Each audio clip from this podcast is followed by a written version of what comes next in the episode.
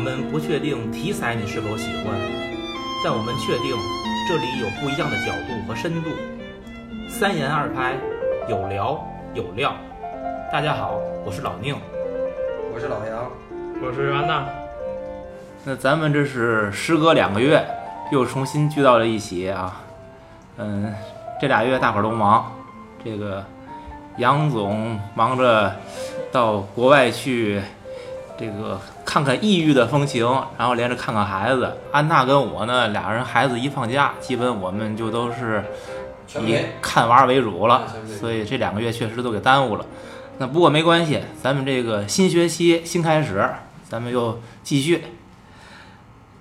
这一期呢，要跟大家聊的，咱们是。蓝色茉莉又是一部伍迪·艾伦的片子，嗯，伍迪·艾伦呢一直是这个，嗯，老杨，不说是最爱吧，也是最爱之列。嗯，对。啊，嗯，蓝色茉莉这个片子呢，它讲的内容其实也不复杂，它就是讲的这个茉莉，她的老公，这个一个诈骗犯，事发东窗，然后呢，她也就是生活没落，投奔了她的，嗯。妹妹，然后跟她的妹妹在一起呢生活，她自己呢希望重新找回生活，又去找工作啊，又去认识了不同的人，但是呢一直没有成功。最后呢遇上了一个钻石王老五，他本来以为抓到了最后一根稻草，结果因为一个小小的意外，一切付诸东流，又回到了原点。当然了，这个原点不是他那个荣华富贵的原点，而是他那个呃破落的原点。嗯，就此呢，影片也就结束。那么剧情很简单，我想是这样。嗯，首先这个片子叫《蓝色茉莉》，这个茉莉呢一直也提一首歌，叫做嗯《蓝色月亮》（Blue Moon）。我一直没搞明白这个茉莉跟这个月亮，他们到底有什么关系？这个电影呢，是我个人就是一种恶趣味吧，我很喜欢，我一直推荐大家看呢，也推荐二位就是重点的看呢，是，嗯，它是一个特别适合咱们中国当今社会的一个一个预言式的东西，也就是说，呃，现在中国梦。都在讲什么？中国要形成美国的那些中产阶级，而实际上，美国的中产阶级恰恰是美国的价值观的一些主流和美国宣扬的美国价值的主流。可是那些中产阶级，甚至蓝色茉莉到，其实他这个 Jasmine 那个人，他们当年的那个阶层都已经是属于暴富的阶层了，甭管他怎么有的钱吧。但是这种暴富阶层，当和中产阶级这些白领甚至金领。他们的梦醒了，或甚至说他们的梦破灭了以后，就是电影里 Jasmine 的样子。老杨说的这个正是我想谈的。嗯，咱们可以就这部电影里边的每个人物进行一下分析，因为这个电影的人物，他分别代表了不同的阶层、不同的行业。嗯，通过对于每个人的理解，我们其实是去理解一下美国的这个社会，包括它的阶层。那么，他的第一女主角就是这个 Jasmine。嗯，他的这个主演是凯特·布兰切特，就是对这个片子来说，首先这个人设应该是一个美女，很漂亮。但就我个人而言，我也不觉得这个布兰切特有多漂亮啊。嗯，对于片中的这个他演的茉莉这个人物呢，我对他的定义包括几个方面。首先，她应该是一个美丽的人设，然后其次呢，她会有她虚荣，她自恋，然后以自我为中心。但是真做起事来呢，他又是眼高手低的，最后还有很多的自我迷失，这是我对他的一些个嗯概念化的定义。嗯，咱们如果详细谈这个人物，不妨从剧情里边抽出来他的一些个细节，他的行为方式、他的表现、他的特点，咱们来讨论一下这个人物的性格。就是最一开始，我印象很深的就是他跟飞机上同座就相邻的一个老太太喋喋不休。其实那就已经是他自言自语的一个开始了。到最后呢，那个老太太跟他分手之后，老太太跟他自己在接机的老公说：“这个女人就神经病一样，一直在自言自语。”我当时第一感觉就是，就是不管茉莉怎么想，其实没有人会真正去听他说什么。从一开始，伍迪·艾伦就把人与人之间的一个冷漠的关系作为一个底色。我认为就呈现在这片子里边了。然后后边的所有的延伸，其实是在这个底色之上去进行铺陈的，这是我的一种感受。然后我觉得二位也可以谈谈你们对这个茉莉这个人的一些观点。但是我给老宁补充一下，就是我跟你嗯觉得可能会有一点点出入，一点点出入的是，我并不是认为他最后到电影的结尾是他回到了原点，我是觉得从一场崩溃走向了一场更崩溃，其实是他最后是完全疯了，我认为。嗯因为我看第三遍的时候，咱咱可以，你们你们二位也可以评分，也可以不评分。但是，一百分制这电影我现在是三刷，为了这个节目，三刷以后我给这电影涨了十分。你就是你去看评论，就是好多人都说这个电影特别像那个五几年费雯丽的那个叫《欲望号街车》，嗯，马龙白兰度，对，马龙白兰度是结构还有主要角色的设定是完全，我不能说完全一样吧，就是很很相近。那个费雯丽也是从一个很富裕的家庭，然后落魄，然后回到她一个呃一个很穷的一个妹妹家里。然后那个电影的结尾呢，就是费雯丽就是完全就疯掉了，她那角色就完全疯掉了。就很明确的，就是被送进精神病院了嘛。那所以这个这个对应到这个电影里，我觉得它有这层意思在里边，就是它本来就是往毁灭坠落的这一个过程，然后经历了这些事儿之后呢，它就彻底就毁灭了，就是。就提这个片子呢，如果单看这个片子，虽然我不喜欢打分儿啊，这片子是能得高分儿的。但是把它放在伍迪·艾伦的这个电影序列里边儿，如果你看过很多伍迪的片子，我会感觉有重复，而且一直都有重复。对，而且这种重复是他的某种恶趣味的重复。这个我想一会儿再谈，就是谈我对伍迪·艾伦以及他的一些片子的评价，来放到最后再说。咱们现在还是先围绕着人物来，就是先把这个片子先展开，展开之后，咱们再最后再收拢它，再总结一些东西。这个电影这个 Blue Jasmine 的这个名字，它是脱胎于这个 Blue Moon 的这个歌，因为这个伍迪·艾伦这个人本身是一个非常杰出的，或者说非常有名吧，他是一种互相的促进，因为他当导演很有名，然后他就又吹单簧管。然后又组织这个爵士乐队，然后就是他等于是相得益彰，互相有名。他现在是已经是非常著名的单簧管演奏家了，爵士的，所以他几乎每个电影他都会用一首或者多首的这个爵士的名曲。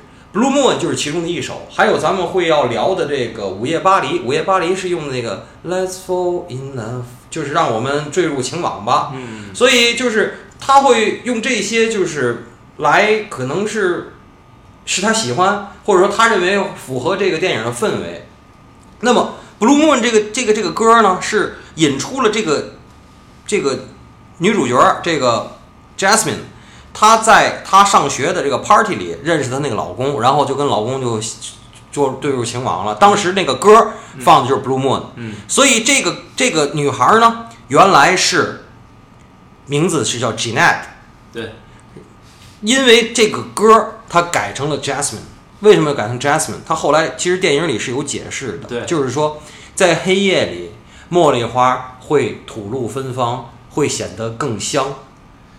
这个它叫 Blue Moon 嘛，还有 Blue Jasmine。对，我会觉得这个 blue 可能它也有它独特的意义，因为 blue 本身它就不只是蓝色的意思。对对，这个 blue 呢，其实首先 blue 是在在爵士乐里头，爵士乐是脱胎于 blues 的，对，就是是先有 blues，后有爵士乐。然后这个 blue 在英文里头最简单的就是三个意义，第一个意义是蓝色，第二个意义是忧郁，对，哎，第三个呢是根据第二个引申的 blue 是在这个爵士里出现最多的，而且很多时候 blue 跟 jazz 是是几乎同义词，或者是引申就到那儿了。呃我还要再多说一句，他说他自己原来是波大的，而且是辍学了，这个咱们简称叫波大啊，不要产生歧义。波士顿大学是很好的学校，嗯，Jasmine 这个人啊，咱在剧情里边儿他很有意思，他都破产了以后，他还是这个拉着 LV 的包，系着香奈儿的皮带，那个用着爱马仕的小挎包，还穿着那个这叫薇薇耶的鞋子。哦，这个当他他妹妹 Ginger 看之后，就很难理解这些，包括你你还你还坐头等舱，你都破产了。这个节目哈，啊我跟你说，咱们仨人缺一不可。我现在觉得老宁哈每次都能跟我说话，这个这个里边他说了，电影里又对你说的东西有交代，我但是你好像没提到，你知道为什么吗？嗯他说我把该卖的都卖了。啊，对对对。可是我这些是什么呢？我签了名字，就是说有我的名字，我卖不了。啊知道为什么吗？像 LV、GUCCI 什么这些大牌子，这些都没给我们投广告啊！我先说啊，这些大牌子都有这种个性化、customized 的定制服务，但是这些定制服务都要加很多钱的。可是，一旦你的衬衫像什么杰尼亚的衬衫，你这绣上你的徽标了，或者绣上你的那个姓的首字母了，买的时候特别贵，箱子上也是，卖的时候没人要。嗯，因为不是大陆货，有你名字我买它干嘛？他到最后了，他一直提着他一个包，那个包是那种金丝鱼裸色，又不是裸色，是那种浅褐色的那个，嗯那是标准的爱马仕的 Birkin 嗯铂金包。他一直这个电影里贯穿他都在背，虽然是名包，他为什么一直在背？他就有这一个包。对，可是你知道吗？凡是玩这种包的人，凡是玩 LV 的人，你要是天天背一个，你最好就别背，说明你没有，说明你没有钱，就说明这意思。就我说这谢霆锋那 T 恤，他的 T 恤必须得贵，但是他只要穿过一会儿，上过街街拍过，他不会再穿。这些包也是，为嘛这么多什么张雨绮什么，当然也是没钱了，都在闲鱼上卖他自个儿的二手包啊，他太多了，他也得换钱，他天天搁着也没有用。而且这些玩包的人，他就必须得不停的换，才是你有东西，而且要保持你自己这个红的这个度。你就像他这种每天都扛着一个，那就是没钱，那就是穷了，穷了就不会有更多的经纪人找你。我说明星啊，所以明星要必须保持关注度，他就必须天天得换。也就是说，玩这种包，你得家里有各种色儿，而且 Birkin 有大中小三个号儿，你就都得有。明白，这我也理解了女明星有什么几千双高跟鞋的原因。穿过一次就不能再穿，全都是一次性的，你知道吗？所以，而且经典款一定是黑白灰，或者加一个红，在不提在那种很那种特殊的场合，否则像他这种这种这种颜色，这种颜色是好看，但是只能背个一两回儿，天天背着就是你就有这一个。嗯，成。这个 Jas Jasmine 呢，我还看到一个细节啊，就是他到他妹妹家里的时候，那个出租车司机帮他拿完行李，他给人小费，嗯他给小费，他开始抽了一张嗯，他好像又放回去了嗯，然后又换了一张，然后那司机接过来之后非常高兴。我没看，因为我对这个看不太清楚啊，我猜那第二张的面值应该是比第一张大很多，我看是五十。是吧？好像这是他在后台电电影里边也教过，就是有钱人对于这种就是别人就给你提供服务，你要怎么给人小费？他还教育过小孩了吗？就这种这种富人的一种观点啊。小费首先是美国的一个，我这次也也被我女儿教育了，教育了很那个，因为她也在那个每周有两天在那个奶茶店打工，她就是说，所以我跟他吃饭去，我都让他写小费。咱们中国人吧哈，我以前在在那个北美的时候，都是给百分之五到百分之十，就是那个 bill 的金额的百分之五到百分之十，洋人人家给都是百分之十五到百分之二十。嗯，然后你想想，吃顿饭，比如说花一百，你的消费税就百分之十二点五，这就一百一十二点五，然后你再加百分之二十或者百分之十五，你吃顿饭就是你花了一百，最后是花一百三。嗯，所以这个是咱中国人经常非常不适应的，你知道吗？这就好像那个，过年的时候，一到南方，嗯像到那个广东啊，尤其到港澳那边儿，这一加收服务费，本来比如说二十块钱一个菜的，他一下给你加了百分之二十，百分之十五。有有加的多的，对，然后你感感觉很不得劲儿就，可是你知道吗？福建跟广东结婚给红包，现在都给一百二百，是，这是用一种观念，都给一百二百，给的非常少。咱这儿你没有六百八百，你拿得出手吗？对对吧？对哎，可是福建、广东现在的红包金额还是这个数，一百二嗯百，它不是在这上，就是它它这个是个是一种象征意义，嗯，而给小费它真的是为了服务在买单，这是两个概念。对的。我突然想起一个，还有一个就是这个电影里咱们从头捋的这个细节哈，这个旧金山的那个提行李就是那个老太太那样，我都怀疑就是在那儿拍的。我这次非常不适应，因为我这是我第一次到旧金山机场，嗯那个提行李那个地儿之狭窄之挤，而且就是乱乱哄哄的，而且我跟你说丢了行李真的没办法，就是谁给你拿走了，你一点也没人查你行李牌儿。这是第一个，第二个，他在那儿叫人家叫那个行李行李箱，我那个个腾，我的那个嗯 LV、嗯嗯那个，我告诉你，为什么为人为之侧目啊？在那儿找行李员儿，你是要给这个机场，就是他帮你的这个行这个一个服务的钱，然后单独你还得给人家这服务费，所以在那儿找行李员儿，要不然就是你行动不便，你残疾人，要么就是烧包，嗯，只有这两种可能，没有正常人像他那样的找行李员儿的。这是第二点，第三点，老太太为什么跟她跟她老公说那个？这个我跟您的理解就不太一样。为嘛不一样？我告诉你，我越去美国，越去加拿大，我对这些尤其白人啊，嗯，我有我清楚的认识。这个好话说尽，坏事做不做绝不一定，但是好话一定是说尽。他们那个嘴里那个 awesome、perfect、wonderful，哎呦，这简直是就是，简直用的太烂了。这能理解为虚伪吗？就是很虚伪，但是他心里头根本不那么想的。对，我这这个从这个电影里就是说，表现最后第得很明显。第几哎我不喜欢他，最后一集了就说我并不喜欢他，怎么怎么着，他心里就说我不喜欢他，可是他嘴里看见你都是 awesome、good、wonderful、good 都不行了，good 这个这个级别太低了，都得是这个 perfect 都得永远这个。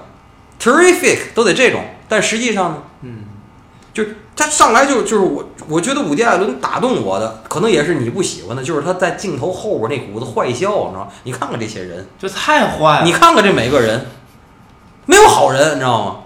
嗯，对，就是但这就是咱们生活的真实啊！他我喜欢他就行就坏事儿做绝那种。嗯，呃不但骂你骂我，咱大伙儿一窝灰，全骂。他连自个儿带别人，带着自己一块儿骂嘛对对对对，这个 Jasmine 呢，嗯，就刚才你讲的那些个，他在机场这种烧包的这种行为，找行李员儿，嗯那咱能理解为他的这种所谓的富人的生活方式已经深入他的骨髓和血液里边了吗？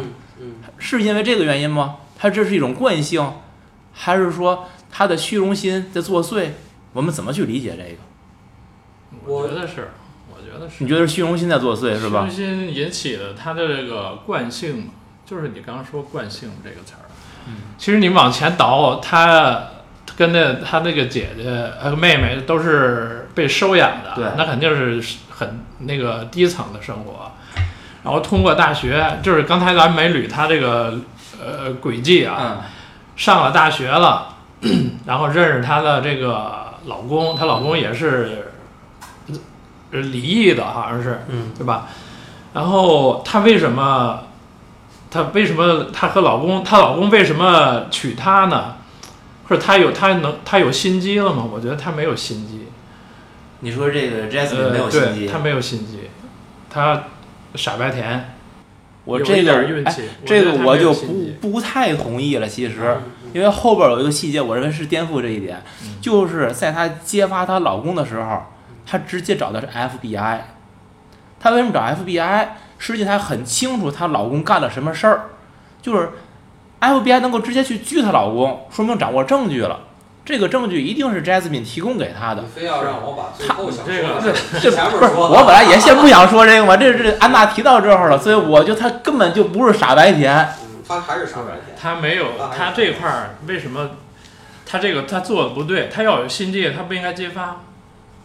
应该谈判律。师对，而且他跟他儿子说了，他说我那个电话我打完就后悔了。对完了，他儿子他儿子不就说说这个东西是不能够那个，就是说撤回的嘛，嗯，对，对吧？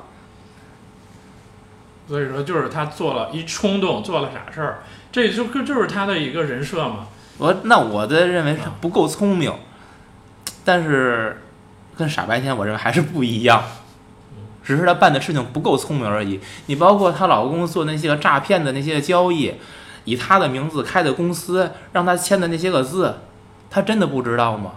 就像他的一个那个女伴儿说他一样，你只是视而不见，你装作看不见，他什么不知道啊？他自己说是啊，我对他那个不感兴趣，我的脑子也不好，什么我也我也我也不对，你说太对了，选择性的失明嘛，对吧？他就是相信他愿意相信的，拒绝所有他不愿意相信的。这就是他的生活方式。所以他得了一个，我觉得叫妄想症，就是日常生活里一点儿点儿积累、积累、积累，就是我我装看不见，最后放大之后就是妄想症，在街上对空气说话，嗯，就是最后就完全疯掉了，就是放大了嘛，把他这个妄想症。那你说，在她这个诈骗老公破产以后，然后她那个她老公也在监狱里边上吊自杀了，她的生活已经打落到这个打回原形了，应该是。呃，有这个他妹妹的那个穷老公的朋友想追她，有那个牙医也追追她，嗯，你再想想，他在他在他在飞机上坐的是头等舱，他只是那老太太跟他中间空了个人而已。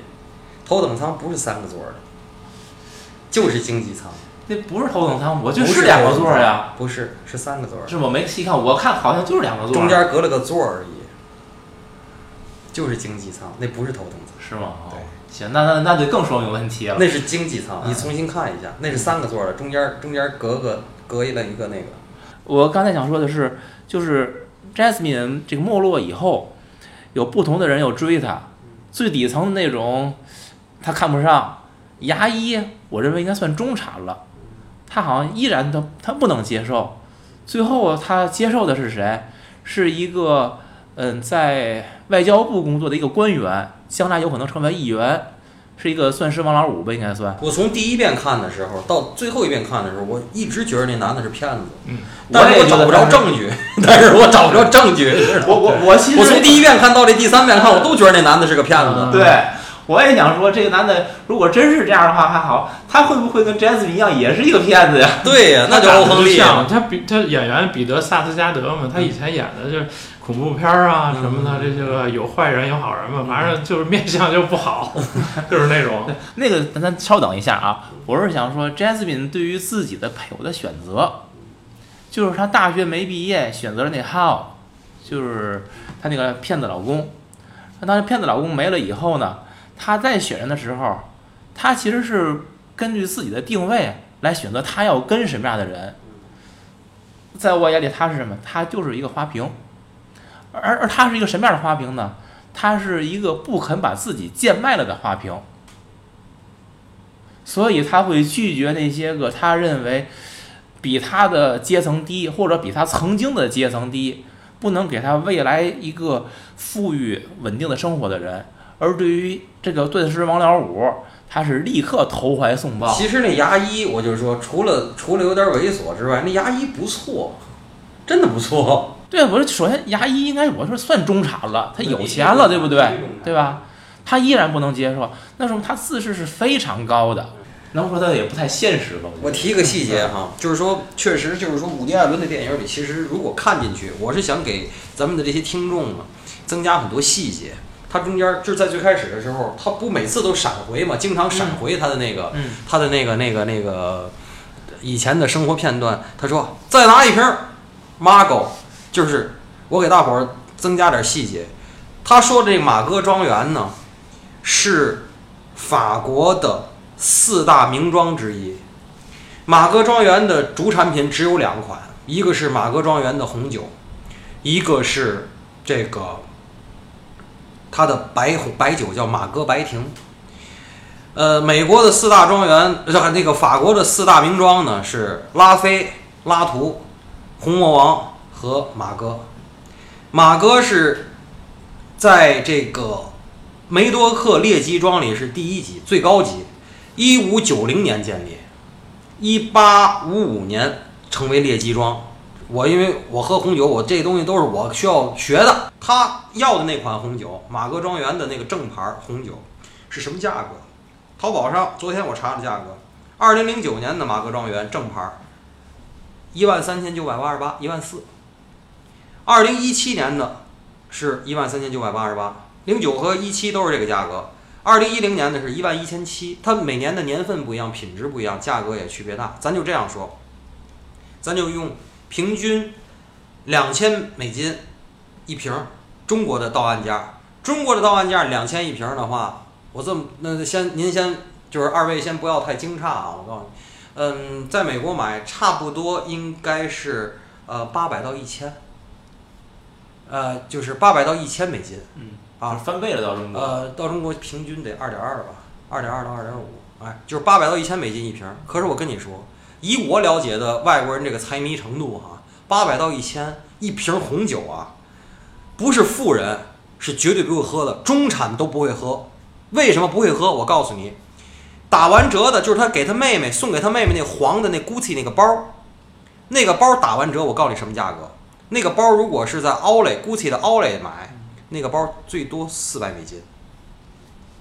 这一瓶红酒至少买三个 GUCCI 那个包。你觉得放你面前，你买红酒，你买包，我觉得还是在中国喝茅台比较好。你你今天是正能量代言人，知道吗？这必须的啊。所以就是说，他就是他用他这个细节，一个是确实这个，我是说，呃，他这个细节表示了这个导演还是就是就是伍迪·艾伦还是很有品位，吃过见过，这是没毛病。嗯，还有一个，他用这件事儿，懂的人自然懂，就是这女的跟她丈骗子老公，当年用着这些骗来的钱，是过着多么骄奢淫逸的生活，你知道吗？这是真的。关键是他用骗来的钱还做慈善，还拿他们做的慈善教育孩子。所以我说这个电影不就是现在中国的，你这这预言吗？啊，这这又不能再细说了哈，就不能再提具体的人了哈。啊，Jasmine，我觉得咱聊的不少了啊，我觉得咱可以由 Jasmine 再延伸，谈谈她那个骗子老公 How 太好了啊，太好了太好了，我正说这事儿。不是我我正首先我想问一个啊，嗯这个 Jasmine 是非常爱这个 How 吗？他很爱，他非，我个人认为他非常爱这他的那个生活方式，或者说那个气场吧。他很依赖他。对对对，很很依赖他啊。行，那我的问题问完了，我觉得下面你们二位可以展开对 How 的这各种评判了，或者介绍一下不是评判介绍应该这么说，介绍 How 所代表的这个阶层这个人我不是群。评判啊，我跟你说，这个电影我看到第三遍的时候，尤其我就联想到，我说这个伍迪·艾伦在这个浩身上，他是赋予了哲学意义。你知道什么哲学意义吗？随着咱们现在这网贷平台什么好多都是暴雷哈，这个浩告诉我们了一件事儿：谁找谁借钱。他这个妹夫啊，当时还是婚姻状态对吗？一开始存了一万两千美金，是存的很辛苦，这儿干零工那儿干零工。这个 handyman，handyman 实际上在美国讲这 handyman，就是说给人修修理理啊，做做做修修补补啊这些东西，在咱天津叫水帽，知道吗？利本水帽这个东西，它这个干这点活存这点钱，在美国真的太不容易了。嗯但是他们就去赌场，一下翻成了二十万。他们来度假，来纽约度假的时候，其实是刘姥姥进大观园，是想见见世面的。哎，这个比得很好。然后呢，这两口子，尤其这男的，就害怕这哥们儿开公司啊，找他们两口子借钱。就怕穷亲戚来，对，就怕穷亲戚来，什么就托辞，我这今儿晚上有事儿，明儿晚上有事儿，生日 party 也不想让人俩人参加，觉得人丢人，这个那个来，这个来那个来。结果呢，在游泳池边上，一听说他有二十万，变成什么了哈？就是跟咱这 P to P 一样，本来是富人以为穷人要找自个儿借钱，最后变成了穷人把自个儿的钱借给了富人，嗯，这就是现在 P to P 的真相。对到底谁找谁借钱？对，是穷人找富人借钱，还是富人找穷人借钱？P to P 就是富人找穷人借钱。这叫劫贫济富。对，可是这里边儿你看啊，我有一点儿我始终觉得逻辑上会有点矛盾，就是 Jasmine，嗯，她对她老公的那个诈骗生意应该是有了解的，但是她让她妹夫把钱存到她老公这儿来的时候，嗯她应该是真心实意想帮助他们家的，并不是想骗他们家钱。我老公说那高收益，但是其实她是应该知道她老公那个所谓的生意，他不是什么正经生意，我会觉得这样逻辑上有点矛盾。她真的是想帮她她妹夫，可是她又知道她老公那有是骗子生意，她还是把她妹夫钱给她老公了。她是因为对她老公的这种无脑信任吗？我觉得这点上啊我觉得是有有有点矛盾也就也就那么回事儿，你知道吗？不是说哎你是我妹妹，我就特别呵护你。不不，没有血那那不缘关系的，那按你这么说的话，那个 Jasmine 可并不是真心对那个 Ginger 了，就如果按你这种解释从小，就瞧不起妹妹，不是的，他俩就是有矛盾嘛。从小就瞧不起他。哦从小就瞧不起他，他不说，然后他妹妹自己也知道，后来打起来的时候说起来过。不是，那如果那样的话，那这可能就是 Jasmine 跟 Hal 两个人合伙存心骗他妹妹跟妹夫了。也不是存心，当时就是来的都是客，弄呗。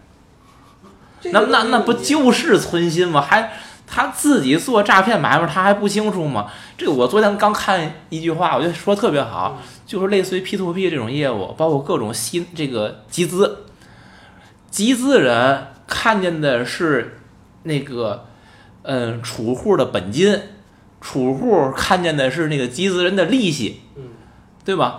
所以就是这个浩，他打压根儿就没打算还这个钱，应该是他也不觉得他这生意能够持续下去，他只是在想我到什么时候能自己全身而退而已。他只不过他没想到他老婆最后给他举报了，嗯对吧？那我认为，那你这就是这个存心诈骗自己的亲人嘛？可是我其实我真的是不太愿意那么相信的。你包括最后 Jasmine 跟那个 Ginger 他们俩已经闹掰了的时候，Jasmine 自己说的是：“我当时是想真心帮你的，我愿意相信他这句话。如果我相信他这句话，那我觉得伍迪·艾伦这个片子的情节设置就有矛盾了。还有安娜刚才说的那特好，就是说你是你刚才跟我说她那个妹妹那个演员的演技，莎莉·霍金斯嘛，就演你觉得对？你觉得她演技？我觉得大魔王呢，他可能技术性的强一点儿。我觉得这个沙利·霍金斯的演技呢更自然一点儿。是是更自然，但是比较起来，我觉得是那个，嗯，Jasmine 会更难演一些。我认为 Ginger 相对好演一些，我感我个人感觉啊，因为美国社会哈，美国社会就是说，咱们不要觉得就是说美国社会是光怪陆离的，但是美国社会是一种，你要知道当初它是宗教建国，宗教立国的，它最后的结果是美国社会其实是就是在主流价值观是有的时候，尤其现在你像这个 Me Too 运动什么的，就是再次证明了就是他们的主流价值观是很保守的，在 Ginger 身上就是特别明显，就是那种穿的露，穿的跟自己年龄不符合的露。穿的花跟年龄不符合的花，只有一种可能性，他是个穷人。凯特·布兰切特直到最后，他那些衣服，当然他确实穿衣服很有品味，就是他自个儿说自个儿也是有品味，都是素的，而且没那么 low。那我觉得这个不光是穷不穷的问题，跟一个人的素质教养有关系，品是因。为从小他那个那孩子就不受宠，那孩子受的教育程度也差。对，所以我我我更倾向于认为是是品味来决定，而不单单是钱的问题。不，但是我见过，我见过非常非常，就是我不说是谁了啊，某著名女企业家，现在在号里头，咱们天津的，那一嘴四环素的牙，那真是那那都估计是什么时候刚从地头下来的，那就是从有大友谊商厦有名牌那天他就开始买，但是真的有钱啊，嗯，然后要没有钱他不会现在在号里头在监狱里，然后。永远买最难看的夏奈儿跟迪奥的裙子，直到我最后见着他的时候，那套裙儿穿在身上还是不咋地，可是那裙子是真好看。裙子好看，他最后拿钱啊。他拿钱直堆堆到一直堆到最后，就你老买上当买上当，最后总有不上当的吧？你明白吗？嗯，对吧？以量博之，咱们的小女孩恨不得是就是这个物超所值，嗯人家是直接我买一百件儿里头还不得有一件儿能挑得上眼儿，是这个，这是两种不同的嗯嗯，方向啊。对，嗯呃，关于 How 呢，还有继续要谈的吗？嗯，埃里克鲍德温一直是就是美国那种花花公子儿的形象啊，但是这里头其实我觉得演技还是行，可以可以。对，因为他在这里边儿，我对他的定位就是一个串场的。嗯，他更多的话也很少，眼神儿会比较多。包括 Ginger 他们来的时候，你就看他那个眼神儿那个难受劲儿啊。呃，包括那个，嗯，他去找不同的女人的时候，他跟 Jasmine 他那种表达的方式，那种略显尴尬的神态，其实是很细微的，我觉得挺到位，挺好。呃，那咱们接着说，咱说完了有钱人这一家子，咱们再说说 Ginger 他们家吧。怎怎么理解 Ginger？Ginger 我的认为就是他挺善良的，呃比较憨傻，同时又有很强的世世俗气、市井气。安娜呢？你这么喜欢 Ginger 的演技，来，你可以多说说。他跟他的姐姐的关系啊，就是你看，他本来是跟她那个工人的男朋友，呃，比较恩爱的。然后她受她姐的影响呢，去参加舞会之后，就开始跟那个人偷偷偷的约会。我觉得这个他就是受他姐的这些个浮夸的这个内容影响呢，他开始变得不那么务实了。我觉得他一开始是一个务实的人。他受这些影响，开始往那方面走，然后发觉自己是也是被骗了。那个偷偷偷约会的那个人呢，也是一个已婚的。他发现之后，又回到她的男朋友身边，然后跟他姐的关系呢，就是从这儿开始也就就是没有那么亲亲密了。跟我前夫一样是个 loser，我其实并不同意，是吧？他跟他姐，他跟那个他那个男朋友说，他说我并不同意。嗯嗯，我已经听够了他说这些。我怎么觉得是这个 Jasmine 帮助 Ginger 去发现了他自己本性当中的比较真的那一面的。所所谓的真，不是真诚那个意思啊，而是人性里最本的那些个欲望。这个就是可能是咱们，起码是咱们俩之间的分歧啊。呃，我有一些精英思维，嗯，可是这个电影的，就是它的角色的设定跟故事的发展。告诉我一个结论，我自己的结论啊，只代表我自己啊。我觉得天下劳动人民是一家。嗯。为嘛叫天下劳动人民是一家哈？就从 Ginger 这件事上来说，跟穷人能共贫贱，不能共富贵。嗯。同样是接待，你看看人家，就是说他们两口子弄了中了，在赌场中了二十万。去纽约去刘姥姥进大观园去，那两口子那个那个恶心，那个讨厌，那个各种他妈拒绝，说这个也不行，说那个人家人家女孩说说那个你得带我溜溜纽约吧，你得带我逛逛街吧，你得带我去哪个饭馆吃个饭吧啊这那个，你看他们俩人这个左推右挡，这个那腻歪人那个劲儿，可是到他倒了霉，人家妹妹就接待他，而且知道他分文没有，知道他一贫如洗，知道他崩溃了，人家妹妹什么都不说。妹妹说：“你这这个就是你看这俩儿子你见过吧？完了他还跟那俩没好气儿，说那个。后来包括他念念念念电脑时候，那种是我最讨厌的这个，就是这个 Jasmine 的阶段，也是也是就是说设定的好哈。人家外屋男朋友叫着哥们儿想省点钱，因为国外的酒吧对于穷人来讲还是有点贵，就是说在家喝点啤酒，看看拳击，他嫌人乱。我这人啊是比较混蛋的逻辑，这房子是你的吗？这房不是你妹妹的吗？”人你妹妹叫谁来就是谁来，你没资格轰人走。我说这没毛病吧？嗯嗯。啊，他什么这人让人电话电视小点声，那你既然小点声你走啊，你滚蛋啊！嗯。我这人就这种，谁的地儿谁说了算。咱们现在咱说咱说 Ginger 啊。对呀，我说的就是 Ginger，就是人家穷人是怎么对待你的，你倒霉的时候，这叫雪中送炭吧？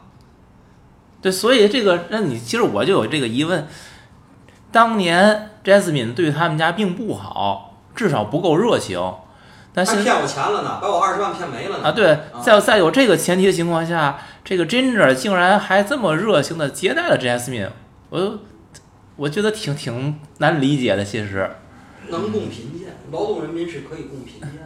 咱就是说换了一般人，是不是换了咱自己？你说要有这么个那个梗在前面立着，你能过得去这关？不太不太容易，其实。你知道吗？就是说，我还想补充一点，就是说，咱们中国人有时候可能理解不了西人的那种亲情的冷漠，嗯，但是可能有的时候你也也不能理解他们对于亲情很多时候的选择。就是说，我是知道很多爹妈，就是说这孩子考上大学以后，然后孩子一算这贷款，我没有钱啊，我爹妈没有钱，你自己算这贷款，好好多。孩子会把好多名校的 offer 都不要，知道咱中国人，我卖套房，我租房住，我也让你上这好大学。外边爹妈，你不能影响我的生活，你已经十八岁了，你是成年人了。这种这种亲情观，你中国人理解得了吗？然后到你老了，你说啊，你来照顾我，人说对不起，你是你，我是我。好的孩子，有钱的孩子，给你寄支票来，您受累，找个好老年公寓您住一下。不好的就是你是你，我是我，你不用来。对，所以按然后你生了孩子，你给妈妈打电话，你说你受累给我伺候伺候月子，人人说我跟我男朋友，有可能是我正在地要去地中海度假，对不起，您该干嘛干嘛。对，所以我就是说，按你说这种情况，真正这种做法，它是在另外一个极端了。其实，可是反过来，对，反过来，我告诉你，近几年，尤其北美，就是又出现了另外的情况，你想象得出来吗？好多孩子，二十八、三十岁，结婚都不离家，不搬走，为嘛？这几年美国的房子涨得厉害，啃老，啃老，嗯，白人啃老，看来是天下大同啊。白人啃老，这是现在我都去我都傻了，我说还有这事儿，说真是，真的，而且还有的就是说什么这个这个姐姐什么弟弟，比如说遇车祸了，然后姐姐辞了职就照顾弟弟，真有。这事儿在中国也不是每个人都能做到吧？美国也有，所以就是说你，嗯你不要说不可能发生，我觉得都可能发生，只是发生以后冲发生的这些戏剧冲突才是咱们需要研究的。是，但是这里边的设置，你知道，这个 Ginger 从小他们那个养父母就已经很明确的说，Jasmine 的基因更好一些，认为 Ginger 低人一等他还能坦然接受是吗我？这么跟你说吧，世界上没有如果。我告诉你，如果这个凯这个 Jasmine 没破产，但是 Ginger 破产了，来投奔 Jasmine 了，你看 Jasmine 怎么办？我就我说的意思是，到底谁能共贫贱，谁能共富贵？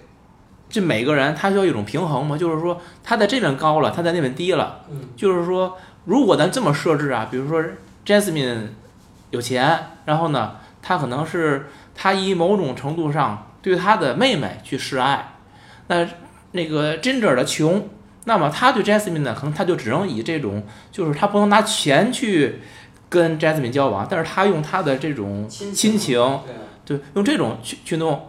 但是按你那种说法，Jasmine 有钱也不会对 Ginger 好，对，他这等于是完全是一边倒了，这个跷跷板就不平了。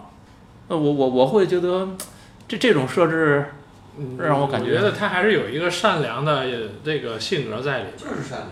就是你接你那刚才你说他的欲望的那个事儿，那个《欲望号街车》的头一句台词儿就是费雯丽下来不认路，问那个一个路人，然后那路人说你坐一个叫欲望的街车去一个叫坟场的地方，嗯，你知道吗？这是一个 语言的意象，你知道是你欲望必然引导你去一个坟场。所以说呢，他这个他跟他妹妹的关系就是从这儿开始了。他把他的欲望给吊起来之后，他这个东西是好是坏呢？肯定是坏的。他妹妹的善良基因因素发现了，回到那个那个她的男朋友身边，又开始务实了。这就是一个过程。它这过程就是，我觉得就是伍迪·艾伦所要表达的一个。可以吧？就是设置感太强了，这也是我对伍迪有所诟病的一个地方，设置感太强。那咱们还回到这个 Ginger。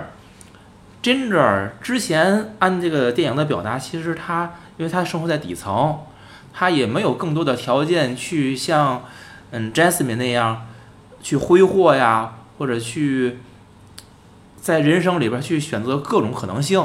他的范围其实很窄，但是 Jasmine 带带他参加了一个 party 以后，他就遇上了一个他在 party 上跟他跳舞那个舞伴，然后俩人就发生了性关系。这在之前来看，好像我感觉是不太可能在 Ginger 上发生的，而且她本身在电影里边儿她也不是很漂亮的一个人，对吧？这种情况下呢，她之前跟她那个男友，嗯，是很好，那个 Charlie，他们俩人感情非常好的。结果他一旦遇上他这个呃外遇舞伴以后，他马上就不理那个车里了。这个变脸儿也让我感到跟他之前的形象会很不一样。当然了，我认为对于人来说，这种变化是完全正常的。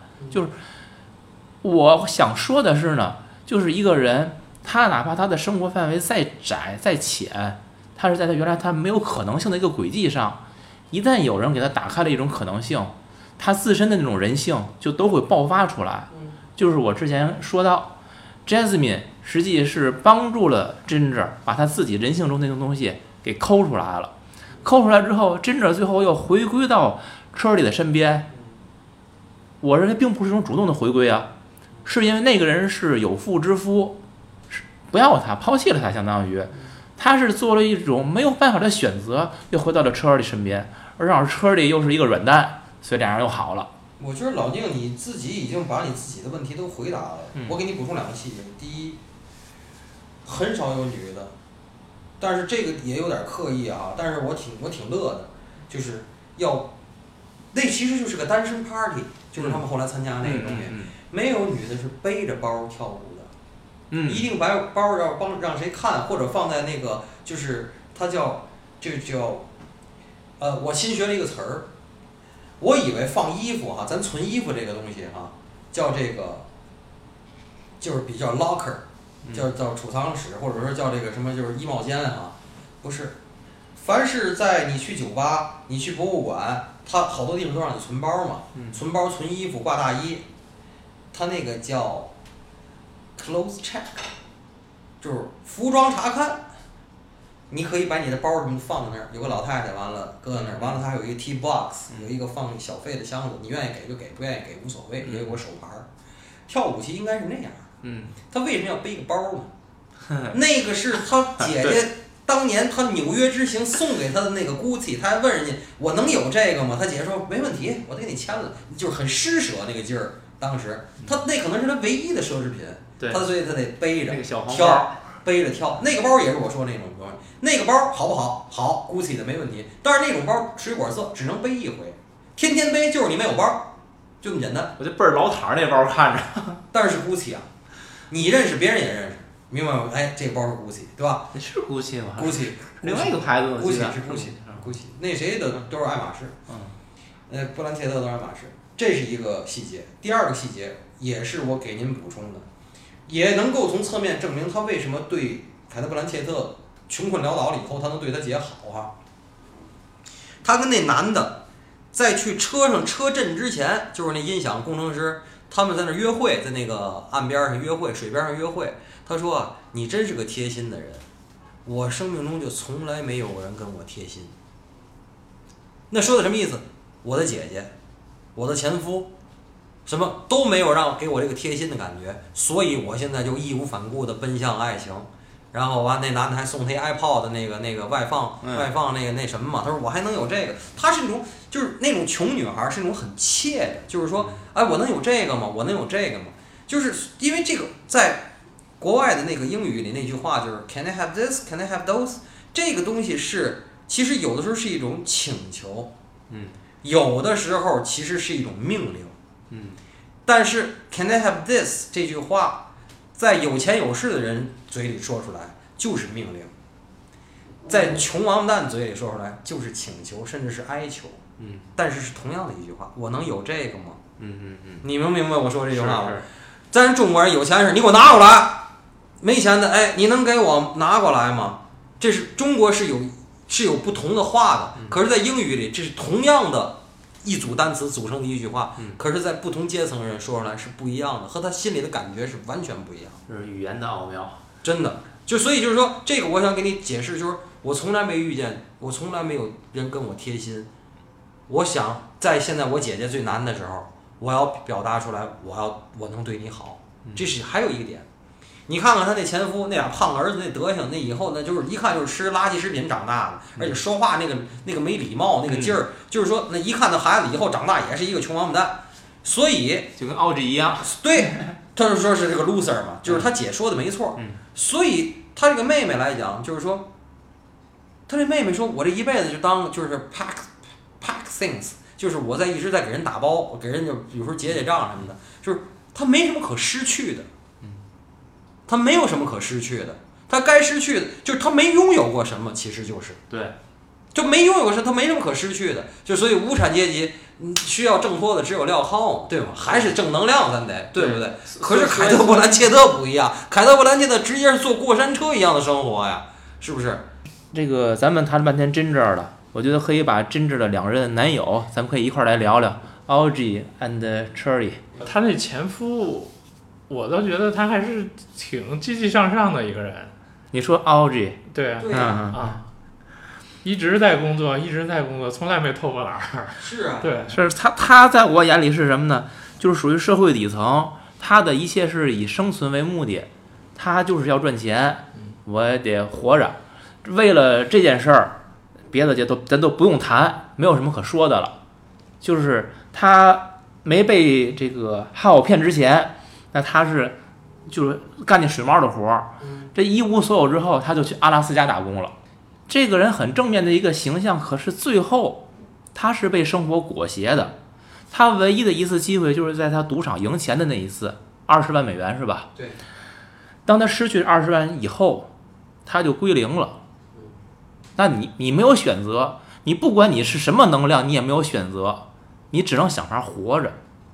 那个车里呢？你们，我车里我先说我啊，我先说一句，我觉得这人的前后给我这个形象反差太大了。开始看着，操，倍儿高大威猛，小伙子还挺帅的那种，一看就，就这媳妇儿连那个就伺候着那个那样那种感觉，好像最后这个呃真正把他甩了以后，好马上去跪地求饶了，好像跑那个他超市里边去给他哭诉去了。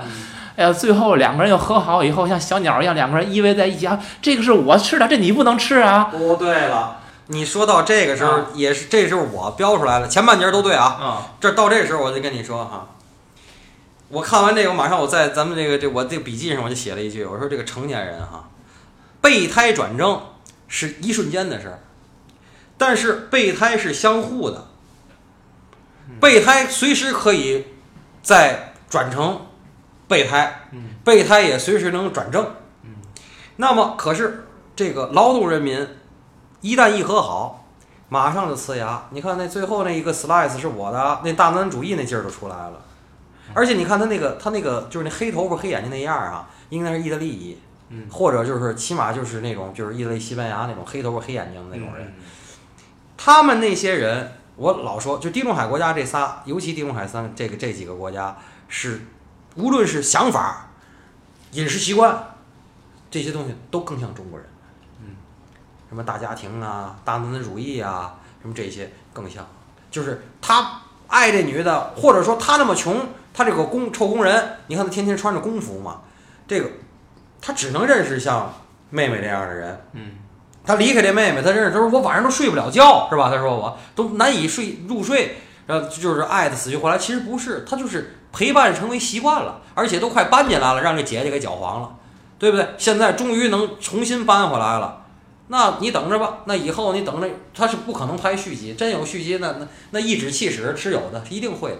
总之，这些人没有什么选择，这是我特别喜欢说的，就是我们活的意义是什么？其实要的是个选择权，各种选择权，但是底层没有，所以非常悲哀。人物的话，我想咱蓝色茉莉，我谈最后一个就是那个丹尼，茉莉的应该是叫继子吧。是哈沃的自己的亲生的儿子，在这个人物身上呢，伍迪，我的感觉寄托了他唯一的正面的情绪，一个正面的形象。